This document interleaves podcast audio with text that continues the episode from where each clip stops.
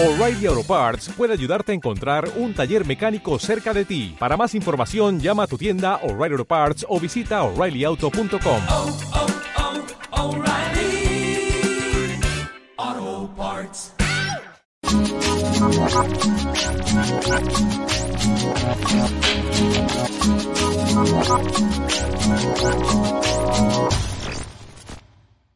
Hola, su- somos Nico Martínez y Omar Beretta y juntos hacemos Parlamento, el Festival de Pensamiento Contemporáneo del colectivo Cuarto Mundo. La idea era estar todos juntos en la Asunción del Paraguay, confundidos en una manada multiforme de amor y de furia, pero llegó la pandemia y nos arrojó a todos los rincones de la fibra óptica. Así que acá estamos, aguantando. Nico, ¿nos contás de qué va Parlamento?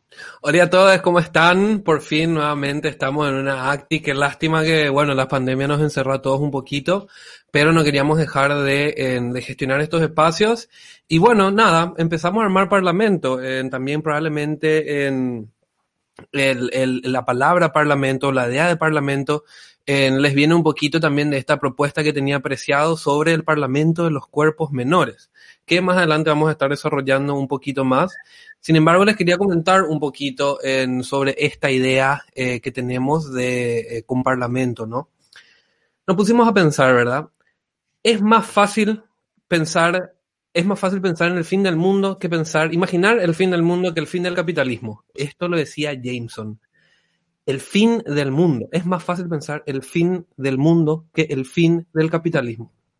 La crisis ecológica, producto de un, de un modelo económico rapaz y cruelmente extractivista, ex- extractivista, nos obliga hoy a tomar unas decisiones, nos obliga a tomar decisiones apresuradas, porque o si no, eh, verdaderamente vendrá la muerte y tendrá nuestros ojos y los ojos de todos nuestros seres queridos.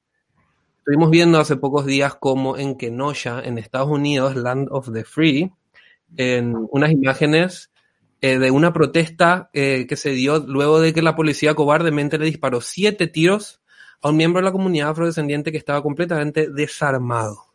Desarmado, la policía le tiró siete tiros y hoy está en un estado crítico y esto desató unas protestas muy fuertes en Kenosha. Vimos también por la televisión a un pibe de 17 años, 17 años, trampista, fanático de Trump, que fue a defender a la policía, defender a la policía, y que en el nombre de esto, con un rifle de asalto, disparó y mató a dos manifestantes que estaban exigiendo justicia por sus muertos. Mató a dos manifestantes, este pibe trampista de 17 años, en el nombre de lo que el trampismo sea que entienda por libertad. Obviamente vimos por todos los medios masivos como esto se replicó por todos lados. Nos cansamos de ver las imágenes eh, cruentas de, todo esto sucedido y apelando tanto los medios como siempre a esta rentabilidad simbólica que les da la violencia. La rentabilidad simbólica que le da la violencia, haciendo de este odio un espectáculo excitante, muy excitante para muchos, ¿no? Nos hace preguntar, ¿qué, qué, qué están haciendo? ¿No saben de qué tradición venimos? ¿No saben a qué historia respondemos? Sus dictadores le pusieron precio a nuestras cabezas. Sus dictadores eh, metían ratas en nuestros genitales.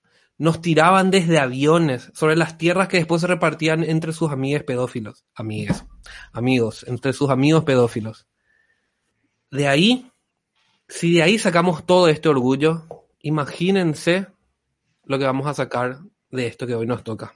¿No? Al existir, nosotros ya ganamos. Esto es Parlamento y bienvenidos a su primera sesión. Y acá estamos para transformarlo todo. Y no estamos soles, porque estamos con una equipa tremenda para hablar de todos estos temas que nos viene enunciando Nicolás recién. Nico, ¿nos presentás a los compañeros que nos acompañan hoy? Con muchísimo gusto, hoy le presento entonces en, este, en esta primera mesa de resistencias urbanas a Joan Villanueva, eh, que junto a Nicolai Gutiérrez forman la colectiva imaginaria desde Santa Cruz, Bolivia. Nicolai Andrea Gutiérrez, eh, que junto con Joan justamente agitan la colectiva imaginaria de feminismo antifeminista, donde buscan poner en crisis la rigidez del feminismo hegemónico, que más adelante probablemente nos explican un poquito mejor. También hoy está con nosotros Manu Alviso, actor y performer paraguayo, reconocido por su personaje del Soldado Rosa, que interviene en las calles de Asunción. ¿Cómo están, chiques? Olis. ¿Qué tal? Hola. ¿Cómo están? ¿Qué tal desde Bolivia? Momentos heavy en. Bolivia. ¿Qué tal? Salud. ¿Cómo andan? ¿Cómo andan todo esto? Resistencia urbana y ya que nos tocaba resistir en la calle, que no era fácil, ahora nos toca resistir en cerrades, ¿no? Bueno, ¿cómo la están, cómo la están viviendo desde sus, desde sus propios tejidos urbanos? Bueno, nos llegó así como de repente, ¿no? Ustedes como por ahí lo estaban diciendo, fue una cosa que, que, que a nivel global y nos tocó a todos arrinconarnos prácticamente nos tocó, digamos, vivir con una segunda piel, con una tercera piel, si se quiere, ¿no? La, la, la, el espacio habitable y todo esto que es el, no sé, el, espacio también de las telecomunicaciones omnipresentes con todas estas noticias, eh, viviendo pues entre, entre, entre el miedo, ¿no? Eso fue la constante en todo esto. Y pues ahí desde lo, desde, desde nuestro cotidiano, recordar pues todo lo que podemos construir, todo lo que podemos hacer y pues de eso de eso se trata. Aunque pues no, normalmente como que nuestra nuestra manera de hacerlo era como de, en otros en otros ambientes en otras en otras plataformas un poco no más más más en lo real digamos en, no lo real digamos sino lo lo que podemos decir analógico pero bueno aprendiendo a hacerlo tomándonos estas herramientas, estos espacios virtuales, estos espacios que también son medio como oníricos en todo caso, porque pues aquí también podemos proyectar sueños y, y pues utopías, que también pues de eso se trata, como generar otras, otras, otras ficciones. El encierro, la pandemia, la cuarentena en general nos ha vuelto cuerpos súper hiperdisciplinados, o sea, en los que hemos tenido la oportunidad de encerrarnos, digamos, y de desinfectarnos constantemente, o, pienso que nos han cambiado un poco la narrativa de los cuerpos que hemos llegado, o sea, hemos llegado a tener más miedo a nuestros propios flujos, al intercambio de flujos, al intercambio de cosas que salen de los orificios, más que eh, deseo, que es creo más bien el lugar al que generalmente en las disidencias sexuales nos estamos dirigiendo, digamos, ¿no? Más, más que a ese miedo de, del contacto humano, generalmente intentamos eh, hacer lo posible. Y en cambio, ahora más que todo somos un intercambio de avatares y de usuarios, digamos, ¿no? y me parece que sería bueno igual redirigir el movimiento de, del deseo de, nuestro, de nuestros cuerpos. Interesante. Como decía Nicolai, como que nos agarró a todos eh, de golpe de una manera muy, muy inesperada. Y, y, nada, de repente todos tuvimos que parar, refugiarnos por ese miedo que, que, que nos metieron, ¿no? Y repensarnos, ¿no? horrible esa palabra, pero, pero es así, ya que a veces, no sé si a ustedes les pasó, pero nuestros propios espacios, que son los espacios de, de contención, de protección, de repente se volvieron en nuestra contra, ¿no? De, de estar obligados a permanecer ahí, eh, esa necesidad de, de, buscar el contacto con, con las otras personas y, y, el salir al exterior sobre todo, eso es, es fundamental en este, en este momento, esa necesidad de, de, de, estar realmente afuera. Y estamos así compartiendo virtualmente, como decían. Y es una, una cosa que, que positiva que podemos ver eh, dentro de todo esto, es justamente el poder, poder manifestarnos ¿verdad? De, de, de, esta, de esta forma. Viendo el lado bueno, eh, se pudieron afianzar muchos nexos. Tuvimos o tenemos ahora la, la posibilidad de, de, estar en contacto con, con, con, muchas personas. De hecho, esto se está haciendo. Igual, obviamente, que esto hubiese sido de otra manera si, si lo era de forma presencial. Pero a su vez estamos venciendo lo, lo, los límites, ¿verdad? las fronteras, haciendo que nuestras voces y nuestras historias y nuestros contextos puedan llegar a más gente. Nuestro compañero y amigo del proyecto, el Colo Kessel desde Buenos Aires, nos señalaba, hablando de la pandemia, que el miedo a la muerte que nos tratan todo el tiempo de instaurar desde el establecimiento, digamos, y estas nuevas formas de poder eh, disciplinador que tiene el Estado con esta situación sanitaria, que el miedo a la muerte se puede transformar en miedo a la vida, ¿no? Y que hay muchas personas que quedan como congeladas y que, y eso me interesaría, Joan, preguntarte a vos cómo lo están viviendo, porque se relaciona un poco con lo que venías diciendo antes. Creo que también este miedo a la muerte se ha venido dando porque los medios de comunicación, eh, más que mostrarnos relaciones interpersonales de resistencia nos han terminado como mostrando a las personas a través de cifras, digamos, lo que hemos, bueno, a mí me parecía que los medios de comunicación nos daban como en vivo, digamos, acercamientos al, a la fosa común, a la fosa común que ha sido la muerte, las tantas muertes por la pandemia. Sí me parece importante, sin embargo, tener conciencia de muerte en tanto que evitar la soberbia humana, digamos porque al final de todo, todo este tipo de, toda esta destrucción, ¿no?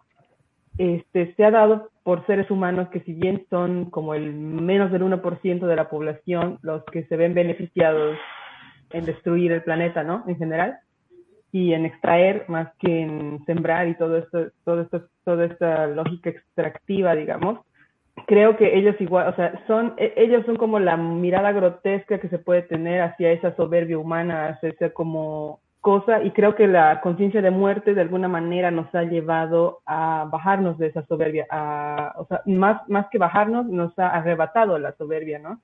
Y nos ha hecho perder como ese camino hacia el que se estaba yendo, pero no estoy segura de si es que esto va a generar necesariamente pensamiento o simplemente va a volver, digamos, la normalidad entre comillas, pero no, no lo creo.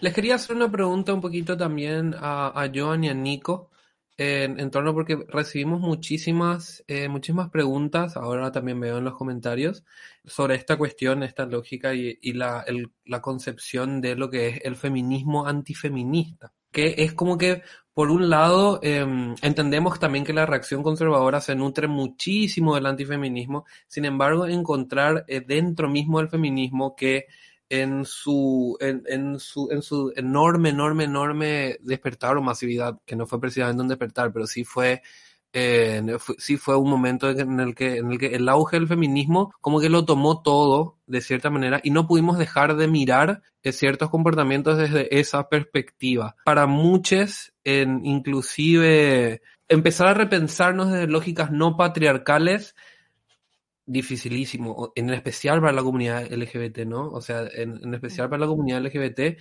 fue algo que definitivamente nos, nos puso en un lugar de extremísima vulnerabilidad en mirarnos de esa manera, ¿no? Sin embargo, yo siento que muchísima gente al, al conocer un poco y al haber escuchado, al escuchar sobre este concepto de feminismo antifeminista, que como que le despierta como cierto nivel de curiosidad. ¿Qué significa entonces el feminismo antifeminista?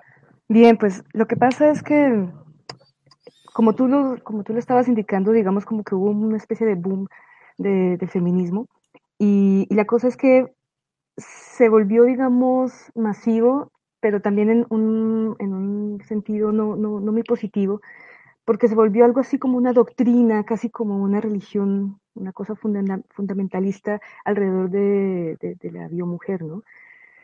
Y bueno, la cosa del feminismo antifeminista lo, hemos pensado como una cosa que no quiere ser una doctrina, sino que quiere es más bien ser una crítica, ser una cosa que se está revisando en, sus planteamientos, en sus pensamientos y en sus prácticas. Entonces, pues esa era como la, la, intención y pues claro, sabemos que, que, el nombre es bastante, que genera bastante ruido, digamos, y sabemos que también está esa movida de, lo antifeminista, digamos, no, ¿cómo decirlo?, como reaccionario, ¿no? Y nuestra postura es más bien como poner en duda el, sujeto político del feminismo, que, eh, ha girado, digamos, en toda esta, en el movimiento alrededor de, la figura de la biomujer y queremos más bien como ampliarlo. Y de eso se trata, como ampliarlo y de construir todo todo el tiempo. Igual se trata como que no sea algo binario, digamos, ¿no? Así como que es un feminismo que se mira a sí mismo, entonces como que no, o sea, siempre está como dando en movimiento, digamos, y, y, no está como quedándose solo en un lugar. Y por eso igual eh, nuestras cosas que hacemos, con las alianzas que, que, que tenemos, igual son efímeras, digamos, ¿no? Eh, solemos hacer cosas colectivas con otras personas y no, no tenemos una colectiva, sino que hacemos eh, alianzas efímeras y medio promiscuas también, ¿no? Como por aquí y por allá. Entonces, ese es nuestro proyecto. Ahí vamos a algo que nos interesa mucho explorar en estas, en estas aventuras que estamos haciendo, que tiene que ver un poco con nuestras identidades como derivas, ¿no? No amarrarnos a ningún puerto y poder estar abiertas permanentemente al, al cambio en contra de los parámetros eh, taxonómicos y clasificatorios que quieren que tengamos poder un casillero donde llenar y decir si, si, somos, qué somos y de qué naturaleza nos identificamos. Esta, este existir siendo una deriva o esta disolución permanente del yo todo el tiempo, fuera de cámara, hace un momento estábamos hablando también en la manera en que reproducimos ese conocimiento, ¿no? Y hablábamos de que, claro, justamente por no tener ese tipo de estabilidad estanca, digamos, no tenemos, no, no creamos elementos fijos como, no sé, un texto definitivo. Todo va mutando. Y respecto de estas alianzas efímeras o promiscuas que Joan mencionaba recién, que nos gustan tanto, también hablábamos de las formas de reproducir ese conocimiento. Entonces hablamos de fanzine, Instagram, es decir, teniendo el privilegio de poder acceder a esas tecnologías, ¿Cómo hacemos para reproducir nuestro conocimiento? Manu, ¿nos querés contar un poco sobre eso? La forma de, comunicar tu obra, cómo haces para difundir el mensaje a través de tus apariciones en el público, tus perfos, tu, obra plástica. Nada, de hecho, o sea, todos esos medios que, estuviste nombrando simplemente son eso, son una vía para poder eh, comunicar una postura política que, que fui teniendo, que fui elaborando y, como vos estaba diciendo, eh, es algo que se fue cambiando también, uno va, uno va cambiando, uno va creciendo, va aprendiendo eh, a lo largo. Y reafirmarse significa también empezar a expresarlo, ¿no? Y a partir de ahí, desde el arte, es el medio en el cual yo me siento más cómodo para, para hacerlo. Eh, utilizo eso para, para, para llegar al, a la gente, ¿no? Y para interpelarla de cierta forma, porque muchas veces eh, eh, se puede poner en, en cuestionamiento eh, la figura del personaje que, que, fui creando, ¿no? Que tiene mucho que ver también con, con mi propia historia de vida, ¿no? Ya que soy hijo de, de militar y todos sabemos, o al menos la gente de Paraguay que, que, debe estar escuchando, sabe el contexto que tiene uh, la dictadura militar en en nuestro país, que fue eh, larga, 35 años. Hasta ahora se viene repitiendo, justamente ahora estamos eh, en manos de un hijo de la dictadura, ¿verdad? De directo, ¿verdad? De un representante directo de, de, eso. Y nada, ese, ese, personaje que estoy creando es simplemente eh, la forma de, de, empoderarnos y apoderarnos de, de, esa figura que supuestamente nos tiene que estar cuidando y a partir de, de ahí eh, demostrarle cómo, cómo, cómo, este personaje también puede, puede estar del otro lado. Es una forma eh, satírica de, de, de, demostrarle también el poder que nosotros tenemos. Tengo una pregunta para vos, mano. Hace poquito, hace poquito le, entrevisté, le entrevistamos a David Amado para una, para, para uno de los capítulos de Puto el y le pregunté, David, ¿qué es lo gay en tu obra? Mi pregunta también medio extraña, ¿por qué es lo gay en tu obra? Le pregunté. Su respuesta fue, y probablemente que mi papá no se va a verlas. Esa fue su respuesta, corta, no sé, cómo que todos los puntos más o menos un poquito entendimos eso. Pero hay algo que te quiero consultar un poquito en torno a eso, eh, Manu. definitivamente y también materialmente, también así como que en términos más marxistas, inclusive podemos hablar de cómo hay una, hay una delimitación hay una delimitación histórica en torno al código genético, la familia. Esa cruz tan heavy que cargamos muchos muchos de la comunidad LGBT, que tiene que ver con honrar la mirada del padre, honrar la mirada de la madre, o sea, y honrar el apellido, ¿no? Una parte de tu obra tiene que ver con esto, con esta cuestión de responder y acatar ese mandato histórico de la familia, la figura de la familia, polémico. ¿Encontraste algún pasadizo secreto para fugarte de esa catedral que es la familia? ¿O, cómo haces, cómo es tu vínculo un poquito con esta cuestión de, lo familiar y tu obra? Lo familiar está totalmente vinculado a, mi obra. Parte de, mi obra es una especie de catarsis también, por así decirlo. Sí, voy a responder la pregunta que vos le decís a, David. Eh, ¿Qué sería lo gay en la obra? Lo gay directamente soy yo, si yo soy el, el, el, el medio, soy la herramienta para, para, realizar esta obra. Entonces, lo, lo, lo gay soy yo, lo, lo, gay es el color que utilizo, un color que es asignado femenino, débil, y lo, lo fusiono con este personaje que tiene que tener un cierto poder, eh, eh, un poder masculino, un poder represor, y directamente ahí lo debilito totalmente. Y nada, la familia está vinculada siempre, siempre, siempre. El, mi nombre está vinculado con, con, con, mi padre que es militar.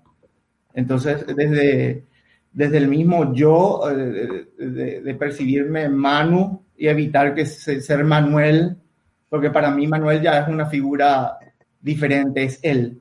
Entonces, a partir de, de, de esos pequeños códigos, ya voy eh, purgando esa cruz que vos decís. No me gusta la palabra cruz, ¿verdad? Porque lleva también a, todo el tema religioso, que de por sí eso también eh, está muy mezclado dentro de nuestra cultura, dentro de nuestro contexto. Estamos todo el tiempo eh, juzgados y vigilados por la iglesia, juzgados y vigilados por, por, el Estado ausente, ¿verdad? Que no nos da derechos. Entonces, eh, la única forma de, de responderle todo eso es apropiándonos de esos elementos y, resignificándolos, devolverle a ellos mismos eh, lo que nos están tirando, por así decir. En, las manifestaciones, el ponerme al lado de un, de un eh, oficial de tránsito o de un policía que está ahí eh, para cuidar la marcha, le, estoy, le, estoy tirando en la frente, porque un personaje que está dentro de su perspectiva tirando abajo todo lo que, lo que significa una persona uniformada, ¿no? Y a su vez es la persona que va acompañando y, de cierta forma tratando de, defender y mantener que, que, que, no, que no suceda nada, ningún acto de violencia. Junto con la familia nos viene también la taxonomía, ¿no? Las clasificaciones. Hace poco Cami Arcondo nos decía todavía no naciste y ya saben con qué, con qué te va a gustar jugar, si con muñecas o con soldaditos, ¿no? Esa bajada de línea así tan tremenda, incluso desde antes de, nuestra, antes de nuestro nacimiento.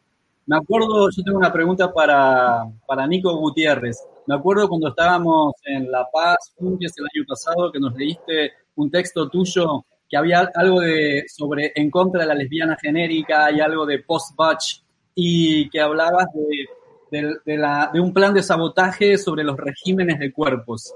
Y me acuerdo que nos gustó mucho esa cuestión de, bueno, que tenemos una tarea eh, de militancia activa, ¿no? Que salir a sabotear esas, esas instituciones a las cuales nos quieren encerrar y dejar eh, con la llave y tirar la llave detrás de ellos para que no podamos fugar. ¿Cuáles son las instancias de fuga y especialmente ahora en que no podemos eh, muchos, muchos de nosotros los que tenemos el privilegio de poder estar en una casa, no podemos ni siquiera salir de la casa, ¿no? Sí, bueno, claro que así en este contexto de, cuarentena, pues el, el, rango de acción no es el mismo, no sé qué tan amplio puede ser, pero de, de todos modos, en, desde donde estoy, y básicamente es mi trabajo y mi estudio, mis, mis, lugares en los que puedo ser visible, del mismo modo como estoy haciendo visible en este mundo por medio de esa cámara, eh, pues abiertamente yo me veo así, ¿no? Sí, bien eh, masculino, eh, con mi banderita allá atrás y todo, y así doy, por ejemplo, clases.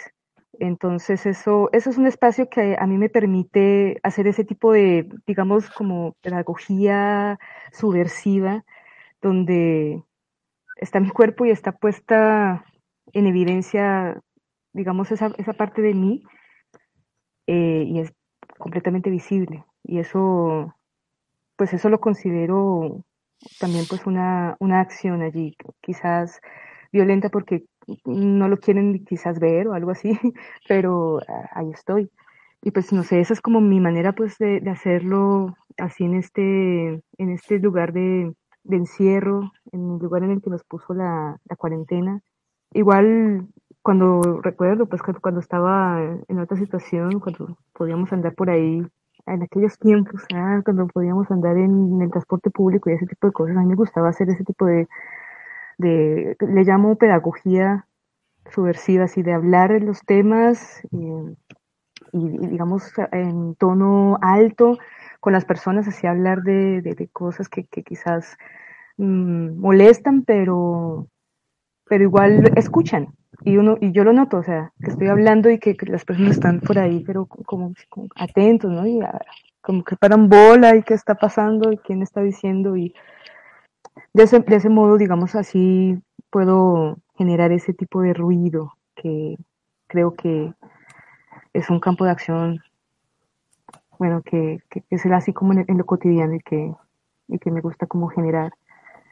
Igual eso, son como esas micropolíticas pequeñas en lo cotidiano, aquí mostrarme, ¿no? Aquí en mi guarida y como soy, y eso lo considero una, una, una cosa, digamos, activa y discursiva y, me implanta a mí eh, esa posibilidad o es la posibilidad de, estar allí como en eso de, de poder eh, también así como que discurrir en ello, en mi emplazamiento y hacia, hacia allá, hacia, hacia todo lo que se puede ver desde aquí.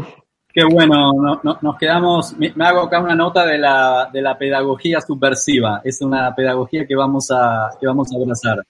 Y, y una pregunta para Joan, eh, también siguiendo las actividades de la colectiva, vimos que están generando un material de autodefensa disidente y que hicieron un evento de información para atajar fundamentalistas, ¿no?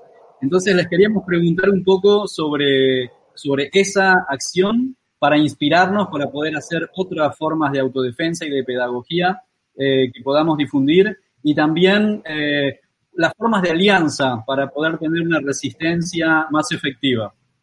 Pues sí, justo, justo, justo, justo me, me, hemos pensado en haber, o sea, en hacer eventos y cosas con conocimiento, no, o sea, crear conocimiento desde este suelo, ¿no? Desde el nuestro, donde, donde estamos, porque siento que eh, esto iría en contracorriente a la idea de consumir eh, siempre de, de, afuera, ¿no? En esta especie de neocolonización que es al final también Internet, digamos, ¿no? Entonces, me, me nos pareció que estaba súper bueno esto de hacer una, eh, crear alianzas peligrosas, hablando en sentido de que nos parece algo súper subversivo, por ejemplo, invitar a un cristiano que hable de, eh, ¿no? De cristianos inclusivos, que hable de la ideología de género y al mismo tiempo que dialogue con, digamos, no César Antesana, que es un poeta disidente sexual y además teólogo, ¿no? Entonces, como crear unos nuevos espacios en los que se hable no desde la no desde la idea de la competencia y la guerra y nosotros nos ponemos a un lado y los cristianos al otro, ¿no? Sino disolverlo, ¿no? De disolverlo y crear estas fugas que nos parecen súper creativas y, y, digamos que aportan en tanto que no en tanto de en tanto que producción en el sentido capitalista, sino más bien como un germen de duda ante por qué tenemos que estar entre dos bandos, digamos, necesariamente, y por qué no más bien hacer esta alianza que, que es amenazante, en todo caso, para el, cómo es el estado de las cosas, ¿no?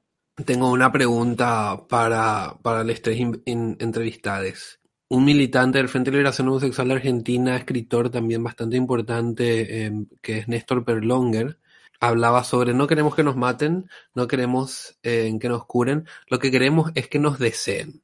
Que a mí siempre me costó un poquito la frase por una cuestión así, tipo medio de, de verdaderamente querer ponernos, ponernos en ese lugar. Sin embargo, me parece que en, hay una especie de disputa también por los modelos de deseo que impulsa en la cultura, en, como que la cultura neoliberal, el, el, fascismo cultural que nosotros le estamos empezando a decir, ¿no? Entonces, construir desde el placer y desde el deseo es un espacio común que últimamente se está usando muchísimo en los diferentes, tanto feminismos, en los colectivos LGBT, eh, se están como que tomando desde diferentes eh, lugares de lucha, ¿no?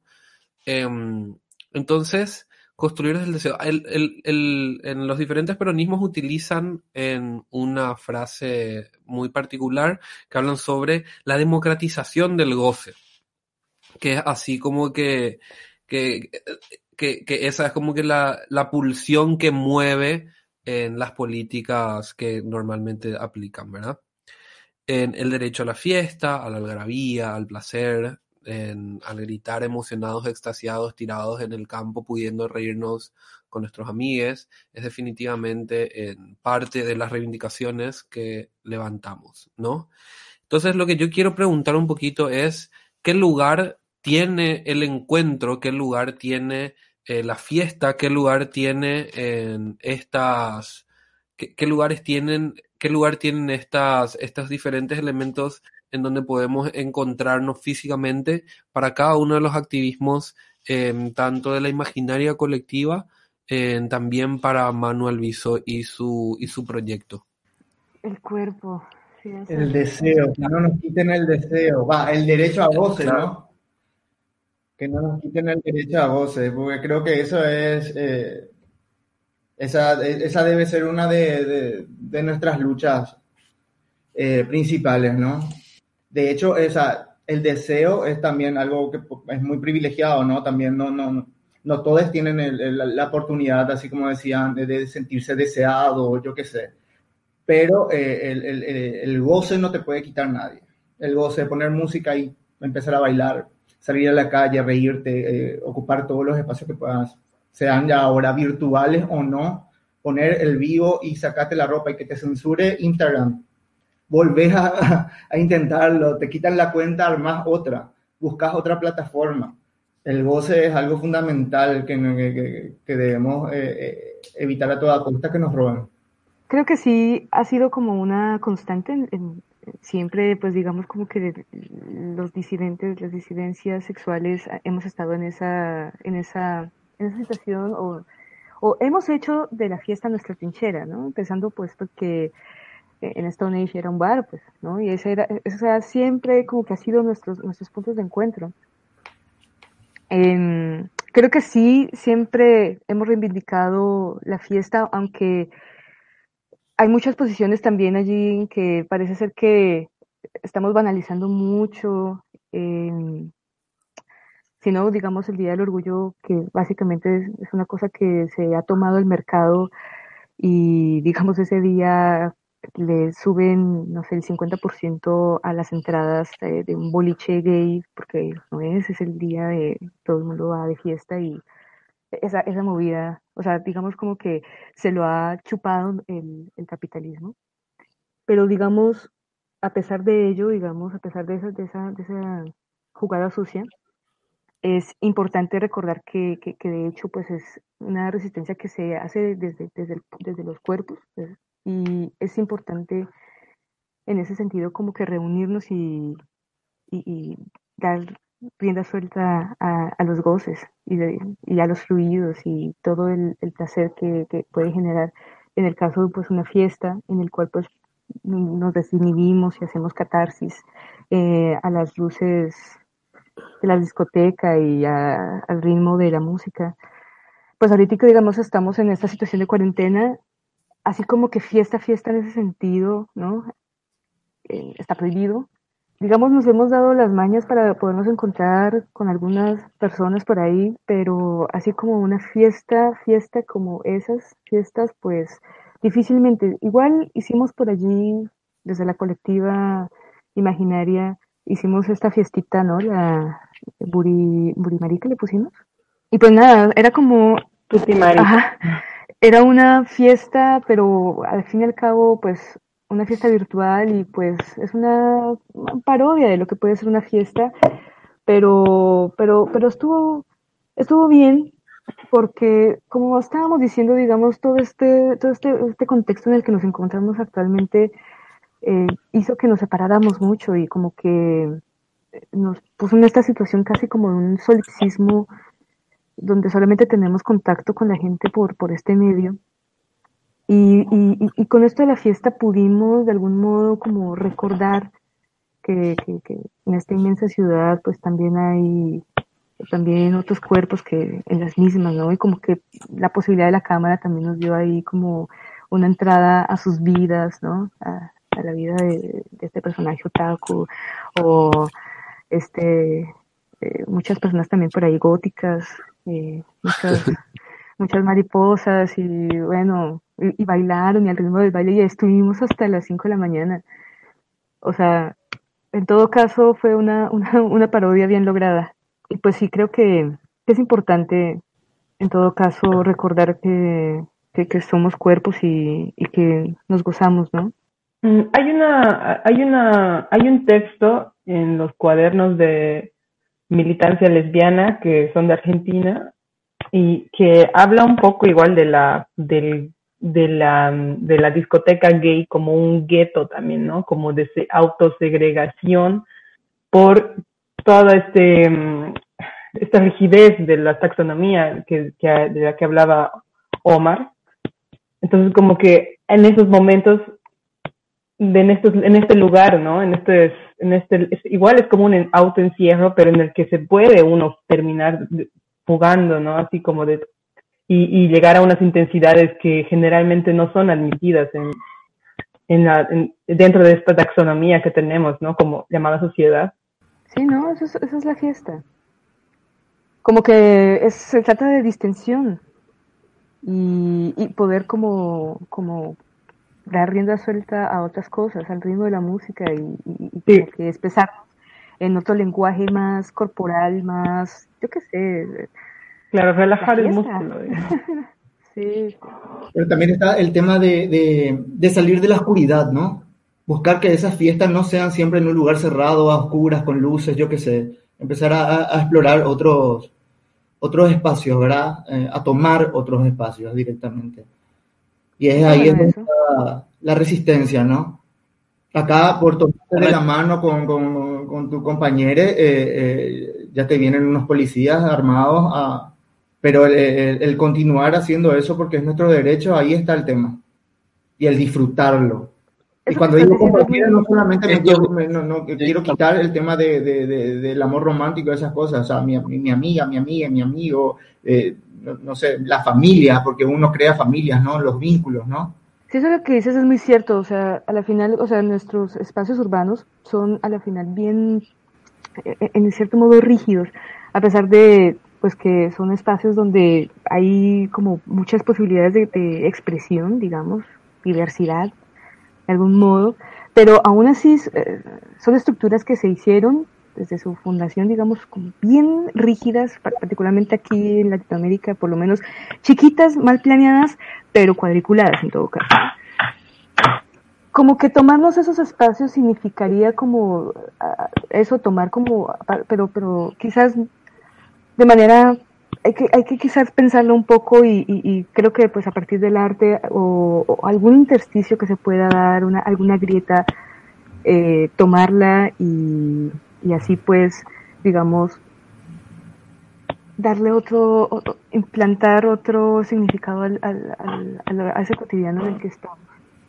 No sé si se puede, digamos, en el sentido, o sea, de, de poner una fiesta así, así poner el equipo de sonido y generar la fiesta en la mitad de la calle quizás, pero pero hay otras maneras pues de, de, de hacer de hacernos visibles, ¿no? Yo creo que ese es el punto. De, de habitar, cuerpos, ¿no? que ese es el, ese es el, ese es la trinchera la final. Hace poco hablábamos con Anticuche Polilla, eh, nuestra compañera, amiga, ah. poeta extraordinaria y performer, y, y nos contaba de bueno, de esto de salir, de esta decisión que había tomado de salir de, nuestros espacios seguros y empezar a irse a bailar a otros lugares y también empezar a, mostrarse en parques y de día y en, para, interpelar un poco a, la gente que, de alguna manera nos, nos tolera en el gueto, ¿no? Tenemos nuestro boliche, vamos ahí, pero no salgamos, no salgamos de ahí. Y creo que ese, con este recambio generacional hay una aventura, ¿no? De salir de esos espacios seguros, que claro que son muy cómodos, pero como decía en una de las actividades que organizó el Centro Cultural Juan de Salazar el año pasado en el proyecto Invernadero, la activista afro-brasileña Jota Mombasa decía que el espacio seguro está muy bien, pero que no es un proyecto de mundo, no es un proyecto de vida, ¿no? Entonces es un, es un momento ahí para, para sanar, para reflexionar, pero como que, que tenemos que salir de ahí. Y mm, hablando el otro día con los compañeros de, de Maricas y Señoras, que es una colectiva extraordinaria de Valpo, de Valparaíso, de Chile, coincidíamos en que en realidad todas las formas de la disidencia estamos, si se quiere, mejor preparados para esta pandemia, porque nosotros ya hemos estado, dialogamos con la clandestinidad, entramos y salimos de la clandestinidad, estamos cuidándonos de la policía todo el tiempo, estamos cuidándonos de las miradas de los vecinos de qué va a pasar, sabemos encerrarnos y después salir y sobre todo sabemos fugar, así que de alguna manera estamos un poco con, con cierta ventaja respecto al, al gran público, a las grandes masas que nunca han tenido, que nunca han estado encerrados antes, ¿no? Que nunca han vivido esta, esta getificación un poco que la pandemia trae. Quería tirar acá también una frase de, de maricas y señoras que dicen, no somos minorías, somos peligrosas. Entonces es como que no estamos más en este lugar de tener que recluirnos en un rincón y que no nos maten, sino que miren, salimos, vamos a pelear, vamos a tirar cascotes, vamos a hacer lo que sea y lo vamos a hacer con mucha felicidad y con mucha alegría que como dice nuestro gran amigo y aliado Lucas Fauno, la alegría es una venganza política para muchos de nosotros. Totalmente, totalmente. Justamente ahora, hablando de apedrear y todo eso, me viene eh, el tema que el año pasado, eh, eh, en, la, en, la, primera marcha de Hernandarias, los chicos que estaban ahí manifestándose de forma pacífica fueron agredidos por la misma ciudadanía, ¿no? Por gente llamada pro vida, pro familia, ¿no? Como esa cultura de odio intenta meternos, eh, ellos se fueron, se, creo que se metieron en un local comercial, no sé si era una ladería ahí a, a, a refugiarse para, para evitar salir lastimados, más lastimados de lo que ya estaban, ¿no? La policía obviamente estaba presente y na, nadie hizo nada. Estos días estuve pensando y qué diferente hubiese sido si teníamos la posibilidad de manifestarnos como se debe en las calles, ¿no? y este año tipo, nos, nos toca tipo, replantear la forma de ocupar esos espacios sin sobreexponernos, digamos, pero, pero es importantísimo este año con todo este tema de la pandemia, eh, aún más salir y ocupar los espacios públicos, ¿no? El, afuera. Ahora que todo el mundo está adentro, que tanto tiempo eh, a todos nos hicieron adentro, ahora que todo el mundo está adentro, nosotros somos los que tenemos que estar afuera. Este año aún más. Es probable que, bueno, yo creo que es probable que se haya refianzado el discurso de la salubridad y de la sanidad con esta cuarentena. Creo que de alguna manera los fachos se están volviendo más fachos porque ahora está todo este discurso de la higiene y lo limpio y seguramente con eso viene la salud mental la idea de los espacios seguros que muchas veces son una ilusión al final porque o de lo tóxico no así como de las relaciones tóxicas porque igual no sé creo que al final todos somos tóxicos y todos somos somos todos estamos como igual divergiendo de la normal en tanto que salud mental y y en tanto que igual no salud real digamos entre comillas no salud corporal digamos no y no sé, me parece interesante igual que Silvia Rivera estaba diciendo el otro día igual en una charla sobre resistencias que estamos ahorita en pleno golpe de estado permanente por parte de los militares y de la industria farmacéutica. Y en esto segundo, a, a eso me refiero, digamos, con que ahora hay mucha gente que va a meterse en esta idea de los espacios seguros y eso me imagino que incluye esto de proteger a los niños que ellos consideran asexualizados, o sea, que los, los, los tienen asexualizados de alguna manera de nosotros, digamos, ¿no? Pues eso me parece también que es peligroso, ¿no? Porque eso genera pánico moral en las personas que no, no tendrían ningún otro problema, pero sí lo tienen ahora, ¿no? Sí, súper tema para desarrollar y nos quedamos con la idea de esta pedagogía subversiva para seguir profundizando. Yay, qué bien para seguir infectando el mundo virtual. y pues sí, eh, al, al, a la voz de lo que estabas diciendo también allí, Omar, eh, creo que sí vamos a, a, unirnos en una especie, no sé, la, la verdadera internacional, ya. No sé si, si, si lo pensaron alguna vez, o sea, más que pensó que, que, iba a ser el proletariado, y Bakunin dijo que, que, en realidad iban a ser la lumpen. Eh, pienso que nosotros somos pues un poco eso, ¿no? La, lumpen. Y pues está bueno que nos, que nos estemos reuniendo, que esto lo, lo repliquemos, lo multipliquemos, que nuestros contactos queden allí, que nuestras producciones estén también allí eh, siendo virales y las que ustedes están haciendo aquí también las podemos replicar. Eh, creo que es una cosa, es una movida que, que podemos hacer, ¿no? Entonces pienso que nuestros contactos por ahí también tenemos que estar eh, compartiendo para, para, para tener eso, digamos los fanzines de los que estaban hablando ahorita. Tenemos pues también eh, algunas cositas por allí que hemos estado escribiendo, porque digamos también esa ha sido una de nuestras trincheras y pues sería buenísimo que allá también pudiese llegar esas, esas, esas palabras, esas otras cosas que podemos estar haciendo, ¿no? Qué hermoso sí. todos los acentos sudacas y poder estar de alguna manera, aunque sea, aunque sea en la virtualidad, un poquito, sentirnos un poco más cerca. Bueno, va, fue pasando el tiempo, tenemos que, tenemos que empezar a, a cerrar. No queremos terminar sin agradecer al Centro Cultural de España Juan de Salazar de la ciudad de Asunción del Paraguay por su muy generoso apoyo y que hicieron que esto sea posible hoy. Paolo Herrera y todo el equipo, gracias por la magia en medio de este tiempo rarísimo que nos toca vivir. Queremos también, obviamente, le queremos agradecer y mandar un beso enorme a Steffi Ramírez que nos está mirando en este momento. Mi amor, muchísimas gracias por siempre estar ahí para, para nosotros y ser una enorme compañera importantísima. Eh, también Vivi Valdés, eh, que está en la parte técnica, en, eh, detrás de este streaming que ustedes están viendo, la persona que está así moviendo las cositas, bueno, esa es Vivi, importantísimo su aporte. Eh, también un beso enorme. Y eh, también eh, para Fede Gamarra, nuestro músico oficial, con el tema oficial de, de Puto el que lee, esa cumbiecita electrónica que fueron escuchando, eso es de Mnesis, su proyecto musical. Le mandamos también un beso y un abrazo enorme.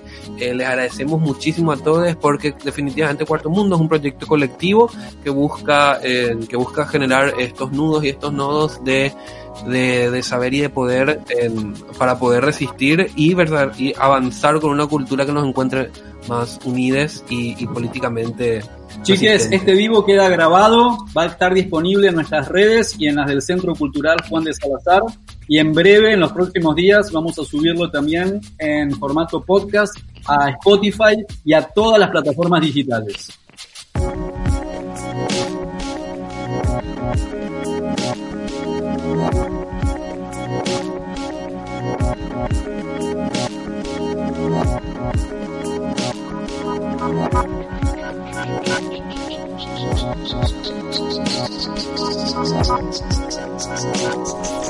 Vamos a terminar. Somos Nico Martínez y Omar Beretta, y este es un podcast del colectivo Cuarto Mundo. Seguinos en Facebook y Twitter, arroba puto el que lee 108. Y en Instagram, arroba censurado 108. La cortina musical de nuestro programa es el tema Zona Roja de Mnesis.